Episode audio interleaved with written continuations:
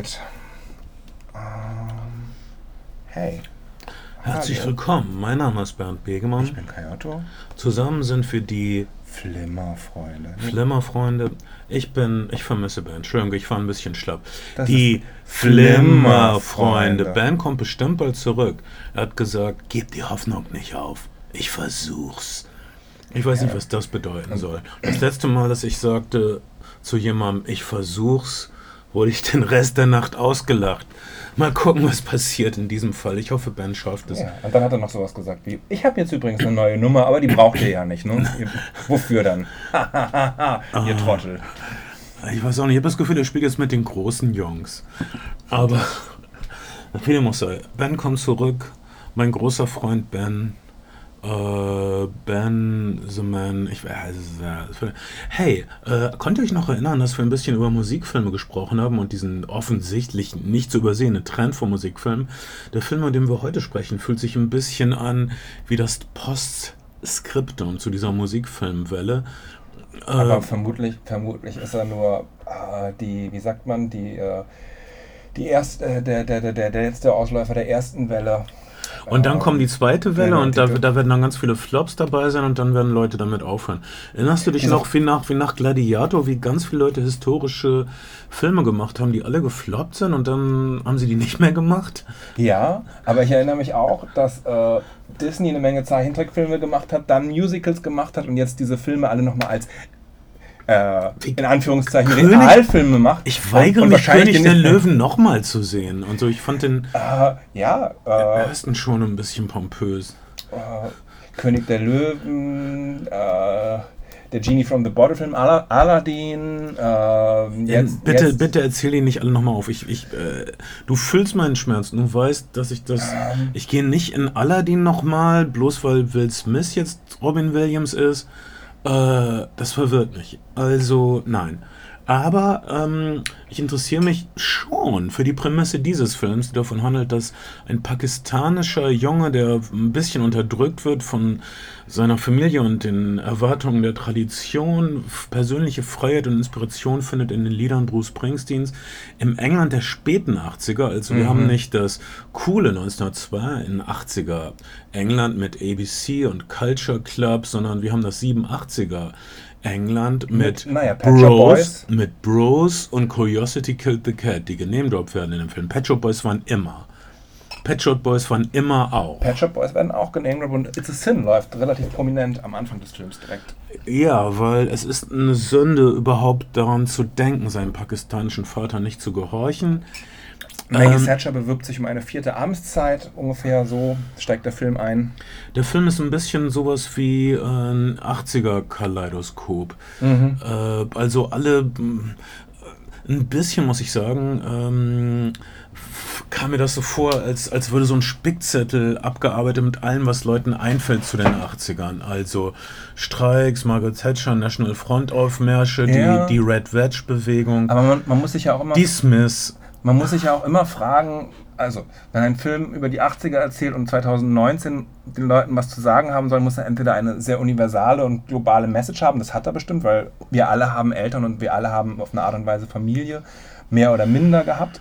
Und äh, er erzählt uns natürlich auch was über die Verhältnisse heute, wenn es gerade im Amerika von 2019 und aber auch in Deutschland, vor allen Dingen auch in Deutschland von 2019 darum geht, wie gehen wir mit Menschen um, die anders aussehen als wir und die nicht seit fünf Generationen bei uns leben. Das ist schon irgendwie, das ist schon sehr aktuell und er, sein, sein, Ach, Vor sein okay. Vorschlag ist, äh, Popkultur kann uns ein, und gerade Popkultur und Musik insbesondere hat, hat eine Kraft, die äh, Leuten eine Stimme gibt. Okay, Kai, du meinst also Rassismus gleich böse? Interessant, werde ich drüber nachdenken. Okay. Stimmt, ja, das ist natürlich, ja, aber das ist, aber deswegen gehe ich nicht ins Kino, okay? Das, äh, das habe ich schon in der, in der Tagesschau und so.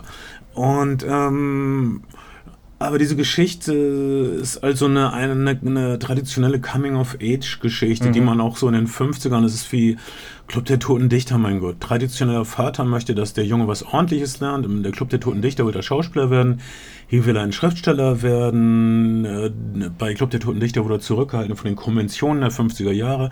Hier wird er zurückgehalten von den Konventionen des, des pakistanischen Patriarchats, sprechen wir es doch aus.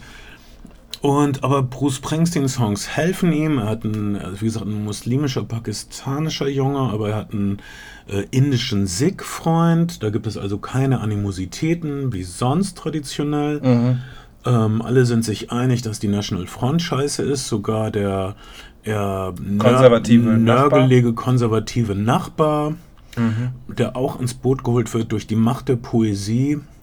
Okay, dieser Film ist ziemlich vorhersagbar. Nach meinem Geschmack sagte niemand jemals irgendwas Interessantes in dem Film. Es ist so, Vater, ich möchte mich frei entwickeln. Nein, du musst äh, bei der Bank arbeiten. So geht das für Stunden. Aber, aber fuck off, das ist bei Yesterday, das ist bei Yesterday halt auch, auch der Fall.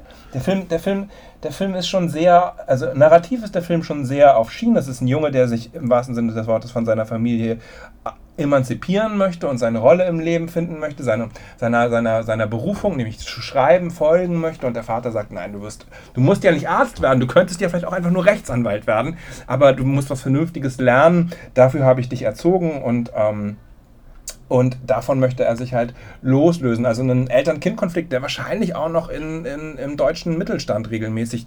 Also Ich glaube nicht mehr. Wenn jetzt, glaub- einer, wenn jetzt einer sagt, ich möchte Schriftsteller werden, ich möchte Schauspieler werden, Ey. sagen die, ja, mach was du willst, aber Alle- häng uns nicht auf der Tasche. alle Studien, so sind Leute. Nein, aber alle Studien, alle Studien, gerade in Deutschland zur sozialen Durchlässigkeit sagen, dass wenn du aus einem Arbeiterhaushalt kommst, aus einer Arbeiterfamilie, auch mit Abitur, du deutlich weniger geneigt bist, eine, eine akademische Karriere anzustreben oder ein Bildungs, äh, ähm, äh, eine höhere Bildung äh, anzustreben, sondern, sondern eher nur mal sicher eine Ausbildung machst, weil, weil, dir das, weil dir das eingetrichtert wird, weil es auch nicht, die, weil es auch nicht sozusagen die, die, die sozialen Möglichkeiten gibt und das finanzielle Risiko zu hoch wäre, für dich auf eine, auf eine, auf eine, auf eine, auf eine Universität zu gehen und eine Universität zu besuchen. Das ist nach Ach, es ist in Deutschland. niemand verhungert. Ich glaube, die gehen nicht auf Ey. die Uni, weil sie die ganze Zeit RTL 2 geguckt haben. Nein, aber Und nie ein scheiß Buch zu Ende gelesen haben. Das- so sieht das doch aus. Das ist äh, auch eine Meinung, aber, aber, aber ich würde sagen, äh, die Situation stellt sich vielleicht schon etwas komplexer dar. Das, ich habe selbst in meinem, in meinem Abi-Jahrgang gesehen, dass die Leute aus, aus, äh, aus Haushalten, wo die Eltern selber kein, kein Abitur oder nur äh, einen niedrigeren Bildungsstandard gehabt haben und nicht so wohlhabend gewesen sind, die haben halt als erstes eine Ausbildung bei der scheiß fucking Bank, bei der Versicherung ähm, oder in irgendeiner Behörde gemacht, weil die einfach... Großartig, weil großartig. Wir brauchen Le Ich- Leute in Behörden niemand, und Banken. Niemand, niemand, Besser, als wenn sie Singer-Songwriter werden, mein Gott. niemand, niemand, niemand äh, sagt, dass das komplett falsch ist oder äh, irgendwie, ich möchte, ich möchte, nein, ich möchte die Leute vor den Kopf stoßen, aber nicht, nicht weil sie eine Ausbildung in der Behörde machen. Ich möchte nur, dass Leute eine Wahl haben. Das fände ich gut. Und das sage ich als jemand, der weiß, Du bist ein verrückter Mittel, Träumer. Mittel, Du bist ein verrückter Träumer, der in einer Welt mit Elfen und Feen lebt. Das stimmt. Elfen, Feen, Einhörner, das ist Okay, deine ich habe Welt. zwei Katzen und einen Hund, aber, ja, ja, aber ja. Das, ein, das sind zwei Elfen und ein Einhorn. komplett richtig. Und, komplett ähm, richtig. Ähm, das ist bestimmt, so würde ich dir entgegenkommen, ein echter Konflikt, ein echtes Problem, aber ein langweiliges Problem, was in diesem Film nicht so besonders inspirierend angepackt wird. Der Junge möchte das machen, aber er kann nicht. Und zwischendurch hört er Bruce Springsteen-Songs, was eigentlich toll wäre, weil ich persönlich mag Bruce Springsteen und habe ihn immer verteidigt gegen alle Typen, die fanden, dass er schlecht angezogen ist. Touché. Aber das ist nicht der Punkt. Äh, er macht. Äh, ein paar von seinen Liedern sind wirklich gut. Ähm, und er ist ein fantastischer Performer. Ähm, äh, dann hören wir allerdings diese Bruce Springsteen-Songs. Und zwar ähm, einige hören wir dreimal. Und dann singt der Hauptdarsteller dann so mit. Wir hören also das Originallied und der Hauptdarsteller, wir hören die Stimme des Hauptdarstellers, wie die dann. so musical-mäßig drüber singen. Teilweise, teilweise gibt es so Sequenzen, in denen die Realität in eine Art Musical eines Bruce Springsteen-Songs unglaublich unüberzeugend sind. Also, dass wenn äh, erstens äh, der Film bemüht sich um diesen englischen Kitchen-Sink-Realismus. Mhm. Die Regisseurin, indische Regisseurin, glaube ich, hat äh, den berühmten Britische Film Regisseurin mit, Britische mit, Regisseurin. Äh, mit pakistanischen Wurzeln. Western Wurzeln, hat den berühmten Glaub ich. Film Bandit like, like Beckham gemacht. Indischen Wurzeln. Äh, und Indischen da Wurzeln. kennt man sie, ähm, sie hat einen Hollywood-basier, Bollywood-inspirierten Film namens äh, Bride and Prejudice gemacht. Alles, und, äh, alles meistens Coming-of-Age-Geschichten. Sie, sie ist ein bisschen spezialisiert auf zwei Genres, romantische Komödie und Coming of Age, immer immer mit einem sozialen Realismus und einem sozialen Anspruch dahinter. Das Und ist, es war ist für- ich schätze, ihre, für- für- für- ihre, für- ihr Handwriting, ihre Signature. Ja, für die Regisseurin war es eine bestimmte Herausforderung hier zu und unter Männer, Jungs äh, zu untersuchen, Männerbeziehungen. Also ja, Javid, der Held hat zwei Freunde. Einer hat äh, ist voll das 80s Kid und hat spielt in einer Synthesizer Band und seine Bandkollegen haben Haare wie der Leadsänger von Flock of Seagulls und hatte noch diesen anderen indischen besten Freund, den er auf Bruce Springsteen anturnt, obwohl Bruce Springsteen zu dem Zeitpunkt eigentlich keine großen Popels mehr hatte. Und dann die, die Vater-Sohn-Beziehung. Das ist, und sie versucht das. Ich finde, sie versteht Hat er das nicht so richtig. Wann, wann ist, wann ist Nee. Born in the USA? Ist 84, Nein, 85? äh, früher. Äh, 84 oder 85? Ich glaube 82 sogar. Nein, nein. Born, 84? nein, Born in the USA, da weiß ich, weil der Vater von Lars Runge hat diese Platte gekauft, als sie rausgekommen ist. Und ich habe viel mit Lars Runge und Playmobil Okay, dann war, das, dann war das 84, Das aber, aber als dann Tunnel, Tunnel of Love Tunnel of, Tunnel of Love war ein. Flop, ja. Nicht für mich, ich finde es ein tolles Album Ja, und kommerziell. Bruce, Springsteen hatte noch so Hits wie Philadelphia, aber es war nicht mehr der Rock Bruce. Und andere Frischkäse-Songs. Ähm, No, das ist äh, nicht Nein, so fair. das aber ist ich, nicht fair. Aber ich, ich sehe, dass du versucht hast, ein Wortspiel zu machen. Ja. Und ich weiß das zu würdigen, weil dein Wortspiel funktioniert im Gegensatz zu meinen Versuchen. Also bravo. Ich hoffe, du bist stolz, Streberleiche. Und, und ähm, äh, also ich glaube, sie, die, das ist für die Regisseurin interessant, diese äh, Be Beziehungen zwischen Männern, zwischen Vater, Sohn, zwischen Freunden. Äh, aber für mich nicht so. Sie, sie, sie sagt nicht wirklich Interessantes zu, zu Männerbeziehungen. Die einzig interessante Se Se Sequenz ist, wenn sie uns, wenn Javid seine Schwester begleitet auf auf, eine Daytime-Party. auf eine Tagsdisco, wo die ganzen Migrantenmädchen in ihrer Schuluniform schön ordentlich äh, in so ein Gebäude gehen und drin ziehen sie sich um und sind auf einmal wilde äh, indische Madonna-Kopien und, und tanzen wie verrückt und das ist alles so super. Das ist Und unser Protagonist tanzt auch mit, setzt sich allerdings erneut die Kopfhörer auf, um Bruce Springsteen zu hören. Und ähm, hey, Bruce Springsteen hat wirklich einen Haufen guter Songs. Und an einigen Songs haben diese entfalten die auch, äh, an einigen Stellen entfalten die auch in dem Song eine wirklich krasse emotionale Stärke. Aber irgendwann nervt es in dem Film. Ja, und äh, ich habe das Gefühl, dass die Regisseurin die Bruce-Songs nicht wirklich fühlt, okay? Weil sie sie überbetont. Und äh, also sie hat diesen einen Trick, Bruce- Bruce-Songs zu visualisieren, nämlich dass dem Protagonisten die Worte den Kopf. getippt um den Kopf schwirren. Und mm, das ist oft dieselbe Sequenz einfach, als ob sie ihrer eigenen Magie nicht trauen würde, als ob sie den, der Magie der Songs nicht trauen würde. Das macht mich traurig. Und äh, der, der, der Film ist äh, schon ganz sehenswert. Äh, es, ist, wie, es ist eine völlige Lobhudelei an Bruce Springsteen. Naja, aber, aber man, kann, man, kann, man, kann, man kann ja, also man kann das ja auch ein bisschen transzendieren, ist das falsche Wort, aber man kann es, man kann es ja auch, man kann es auch als, als, als äh, Hymne an die Kraft des Pops und dann das an, also es gibt einen fantastischen Descendants-Song, Thank You for Playing the Way You Play, in dem es darum geht, dass die Songs Identifikationsmöglichkeit und als Quelle von Stärke äh, äh, herhalten und bieten. Und ich finde, das ist, das ist auf jeden Fall für mich eine biografische Erfahrung, auch dass äh, als, als pubertierendes und auch als junger, junger Erwachsener, ich, äh, oder pubertierender Mensch, junger Erwachsener, ich einfach viel Kraft aus Popsongs ge gefunden, äh, gezogen habe und mich, mich in, in, in, in, weiß ich nicht, in der Sprache von vielleicht dann Markus Wiebusch oder Leu Deut äh, anderen Künstlern wiedergefunden habe. Das ist ähm, toll und das ist, äh, was der Film teilweise bringt. Ich fand viele Sequenzen auch rührend. Bei einigen musste ich über Bruce Springsteen Songs nochmal neu nachdenken. Zum Beispiel, es geht, es gibt Probleme mit einer Moschee, äh, die örtliche Nazi-Gruppe will die irgendwie schließen lassen. Dann hört man eine Zeile aus einem Bruce Springsteen-Lied, Sometimes I feel so weak, I just wanna explode. Das ist, was ein IS-Attentäter auch denken würde. Ich fühle mich so schwach, dass ich explodieren möchte. Und was sie dann auch tun, äh, wörtlich. Ähm, das ist ein unangenehmer Das Unterton, den ich, äh, den ich sofort assoziiert habe, der bestimmt nicht beabsichtigt war. Ich habe neulich den, den Friedkin-Film äh, äh, äh, Live and Let Die in L.A. gesehen. Ja. Äh, Leben und Sterben in Los Angeles aus den 80ern, der ja auch und da, da denkt man, also ich habe immer gedacht, okay, es ist ein relativ, relativ neues Phänomen, ist es historisch natürlich gar nicht, aber, aber der beginnt damit, dass ein, ein, mm, ein Attentäter sich mit den Worten Allah Akbar äh, auf einem Dach in die Luft sprengt. Das ist mhm. die Eröffnungssequenz eines 80er-Jahre-Films. Äh, unser, unser Held ist äh, im, im per, in, in, in, Personenschutz für Ronald Reagan. Ähm, fand, ich, fand ich auf jeden Fall seltsam, das Mitte der, mhm. in, in der Mitte der 80er Jahre Actionfilm zu sehen. Das stimmt, aber eigentlich fängt Leben und Sterben in L.A. doch mit einer Bungee-Sprung-Szene an, oder nicht? Ja. Ich glaube ja. Ich glaube, es fängt damit an, dass die, dass, dass die in dem Personal Detail von Ronald Reagan sind, Karten spielen im Hotel und dann passiert Shit und dann ist dieser, dann ist dieser Attentäter auf dem Dach und hat einen Sprengsatz um sich gekettet und droht sich in die Luft zu sprengen und lässt sich dann, äh, lässt sich dann nach hinten vom Dach fallen und explodiert. Okay, kann sein, dass ich Filme verwechsel, aber Leben und Sterben in der Ehe ist doch der Film, wo Willem Dafoe ein Falschmünzer ist, der falsche Geldscheinbrunnen. Ja, ja. Wir gucken nochmal den Anfang. Ich dachte, die erste Sequenz ist, wo der Typ, der später in CSI Las Vegas super erfolgreich war, Bungee springt als allererstes. Und, und dann passiert das mit dem Attentäter. Aber. Ah, okay. Also Bungee springen war damals auch eine total neue Sache. Also deshalb. vielleicht, vielleicht, vielleicht, vielleicht beginnt er auch mit einem Bungee springenden Selbstmordattentäter.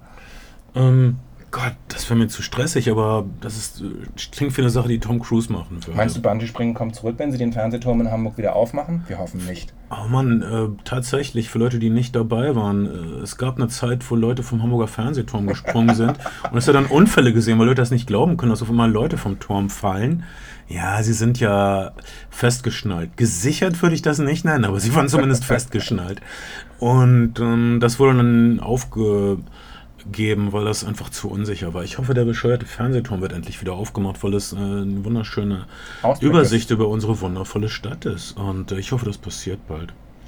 Äh, also, wir haben hier also eine Coming-of-Age-Story, wir haben einen mhm. unverhohlenen Liebesbrief an äh, Bruce Springsteen, wir haben einen Blick in ein Milieu, das uns oft verschlossen ist. Also das Der Film basiert übrigens auf einem autobiografischen Roman. Ja, ja, und ist auf den Erlebnissen von real existierenden Leuten. Also es gab tatsächlich diesen pakistanischen Jungen, der äh, eigentlich nicht Bruce Springsteen-Fan hätte sein sollen in den späten 80ern in England, aber es war und tatsächlich äh, dass diese Obsession geteilt hat mit seinem besten indischen Freund. Diese real existierenden Vorbilder werden uns am Schluss des Filmes gezeigt mit Fotos. Das ist alles schön. Das ist also ein Milieu, das wir normalerweise nicht sehen, außer in äh, vielleicht in irgendwelchen BBC-Dramen, die wir sowieso nicht importiert bekommen, weil es keine Serienkiller hat. Gott, wir kriegen nur doofe Komödie und Serienkiller importiert, ne? Das ist einfach mhm. zu wenig. Ich möchte auch Kitchen Sink Realismus und ich möchte, ähm, ich lasse mich nicht länger ausbeuten, Vater hören. Ich hatte übrigens, verrückt, aber vielleicht auch gar nicht so verrückt, weil in dem Film sehr viel Maggie Thatcher Plakate und Maggie Thatcher eine Rolle spielt, hatte ich, obwohl ich einen Film voller Bruce Springsteen Songs gesehen habe, danach einen Ohrwurm von äh, Elvis Costello's Tramp the Dirt Down. Fantastisch. Was, äh, Keine Elvis Costello in einem Film, was auch ein bisschen bei mir zur Abwertung führt. Bei mir ist es eine eingeschränkte Empfehlung wenn ihr euch für einen Coming-of-Age-Film äh, dieses Zeit, diese Zeit, diesen speziellen Moment in der Popmusik, als die als diese frühe 80er englische Pop-Explosion eigentlich vorbei ist, als man aber eigentlich auch nicht mehr Bruce mögen darf und dieser junge Mann sucht sich das eben gezielt raus und es verändert sein Leben. Wie, wie, wie du gesagt hast, wir, wir kriegen ja also zumindest vorgeführt, wie Musik Leben verändern kann oder Leute zumindest ähm, hartnäckig irgendeinen Schwachsinn verfolgen lassen kann. Entschuldigung, dass ich das immer so negativ ausdrücke. Ja, ich, ähm, mich hat da... Oder ihre Eltern anpissen. Ey, mich hat, mich, hat, mich hat der Film... Also, mich hat der Film auf jeden Fall bekommen und auch emotional berührt, weil, weil natürlich Vater-Sohn-Geschichten, Eltern-Kind-Geschichten sind sehr universale Geschichten und, und, und für mich war Musik in der Sozialisation einfach wahnsinnig wichtig und, und ein Zufluchtsort und ein Refugium und etwas, wo ich das Gefühl hatte, mir wird eine Stimme gegeben und meinem Empfinden, meinem Leben wird eine Stimme gegeben. Und die universale Kraft von Popkultur, das hat mich, das hat mich schon angesprochen und auch dieses ähm, seinen Weg gegen Widerstände äh, gehen. Sein Weg gehen ist jetzt, wenn ich auf meinen Kontostand gucke, auch Naja, vielleicht nicht immer, aber, aber, ähm, aber Vielleicht doch lieber in einer Behörde gearbeitet. hätte ich vielleicht doch lieber einfach eine vernünftige Scheiß-Ausbildung angefangen und beim Bund gedient und nicht irgendwie Zivildienst im Obdachlosenasyl gemacht. Dann wäre ich jetzt nicht da, wo ich bin, Mhm. nämlich auf dem Balkon hier in äh, Stellingen. Mit einem anderen Kreativen. Mit einem. Äh, Naja, aber, aber schau, du, du, müsst, du als, als Einzelkind aus, aus äh, Westfalen müsstest doch, müsstest doch, als jemand, der wirklich auch seinen Weg gegangen ist und das gemacht hat, was er will und was ihn treibt, ist doch, müsste doch irgendwie, müsste es doch Repräsentation in dem Film gefunden haben. ja, viele Sachen waren sehr ähm, rührend. Und man muss sagen, dass seine Englischlehrerin äh, Captain Americas Freundin ist. Haley Atwell, Agent Carter. Ist einfach die Englischlehrerin, die wir uns wünschen. Immer ermutigend, immer das Gute sehend, immer aufmunternd. Ach, das ist schön. Also meine Lehrer waren alle nicht so heiß wie Agent Carter. Das kann ich wohl sagen. Keine, keine Trotzdem, Referendarin, was für die- die du einen Crush haben konntest? Nein. Äh, was mich einfach ein bisschen stört, ist äh, auch, auch, auch der Nachbar sagt, das ist ganz toll, was du geschrieben hast. Ähm, ähm, ähm, ähm, er muss nur, ja. das, was er liest als Text, ist nicht Der so Film- toll. Und alle sagen, das ist ja so toll. Es ist aber nicht so toll. das der ist ein Film- Problem mit dem Film. Der Film ist schon, der Film ist schon holzschnittartig. Das kann man, das. Die Musical-Szenen, es gibt, sagen wir mal, drei Musical-Szenen, die sind ein bisschen gequält, die sind ein bisschen übers Knie gebrochen. Die sind nicht wirklich ähm, ausgelassen. Der Film, der Film läuft schon sehr auf Wenn Le Leute Breakdance tanzen zu Bruce Springsteen, also kann man nicht Breakdance tanzen. die Frage, also, die, ähm, wie soll ich sagen, das, das Genre ist vielleicht so eine Art Schattenriss Coming of Age, ähm, Musikfilm, in der er irgendwie recht souverän seinen Weg geht und da passiert nicht wirklich viel Neues, aber ich finde, er macht es halt schon so, dass es einen emotional erreicht und das ist äh, ein Film, ich hatte auf jeden Fall an einigen Stellen feuchte Augen und äh, an anderen Ich Stellen auch einfach ein sehr, ein, ein, einfach ein sehr gutes Gefühl hat mich einfach Beim, eine- ja, so, ich auch ein paar und- Stellen, ein und paar Stellen es- musste, musste ich weggucken. Ich hatte dieses Gefühl, wenn Leute ihm sagen, oh, was du schreibst, ist so toll, das ist so wie bei Barton Fink. Wenn du dich erinnerst, wenn dann Leute sagen, wir werden von diesem jungen Mann noch viel mehr hören als bloß äh, Artikel, in denen Fisch eingewickelt wird.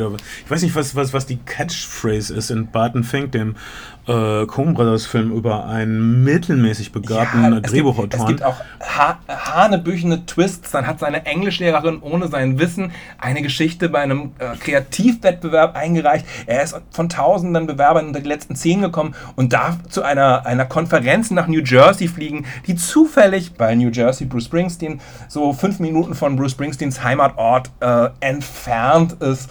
Das ist natürlich alles ah, Hanebüchen ein Stück weit, aber, aber dem, dem muss man sich halt irgendwie hingeben. Es ist halt, äh, ne, die, die, die Zentralsequenz passiert bei einem unfassbaren Gewitter.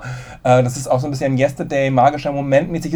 Es ist halt ein Stück weit einfach ein Märchen, das an, an seine eigene Magie glaubt. Aber wenn man sich darauf einlässt, auf diese Prämisse, finde ich, bekommt man einen wirklich, wirklich unterhaltsamen, manchmal etwas hölzernen und glatt gebügelten Film.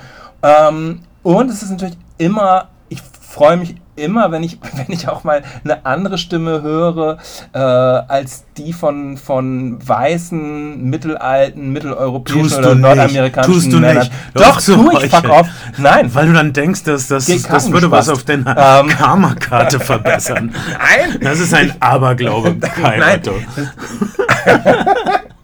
Nein, wirklich. Äh, also ich finde so. Ähm, Deshalb fand war, die, äh, die beste Sequenz war die, die. Das ist eine weibliche Regisseurin indischer Herkunft. weibliche Regisseurin. So, guck, uns, guck, doch, guck doch an, wo uns weiße, Män- weiße, weiße Männer, weiße Männer, die Filme, die Filme produziert haben, haben dazu geführt, dass Produzenten in Pflanzentöpfe wichsen. Das hat so. Das kann man machen.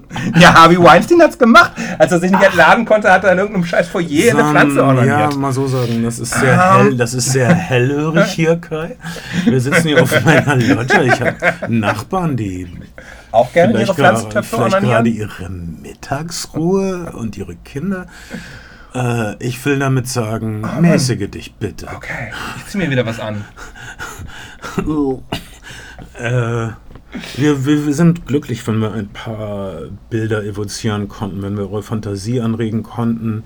Ähm, also dieser Film namens Blinded by the Light, was für eingeschworene Bruce Springsteen-Fans, für Fans von englischem Kino, Leute, die Coming of Age oder all das zusammen.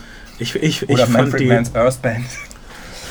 Ähm, Ach, mach es noch, mach es nicht kaputt. Ich, das war mein großes Schlussplädoyer. Entschuldigung. wir lieben euch alle, wir lieben Kino lieben und Ben. Ich langsam nicht mehr. Naja. Hätte Die ganze Zeit, wo wir das hier bereden, hätte er auftauchen können. ja, aber du weißt, dass wir vertraglich dazu verpflichtet sind, zu sagen, wir lieben ihn. Ich glaube, die jüngeren Hörer glauben gar nicht, dass jemand wie Ben existiert. ähm, alles klar, aber wir leben. Mein Name ist Bernd Begemann. Ich bin Kai Otto. Zusammen sind wir die Flimmerfreunde. Flimmerfreunde und zusammen mit euch sind wir der beste Podcast überhaupt. Dank dafür. Bis bald. Ciao.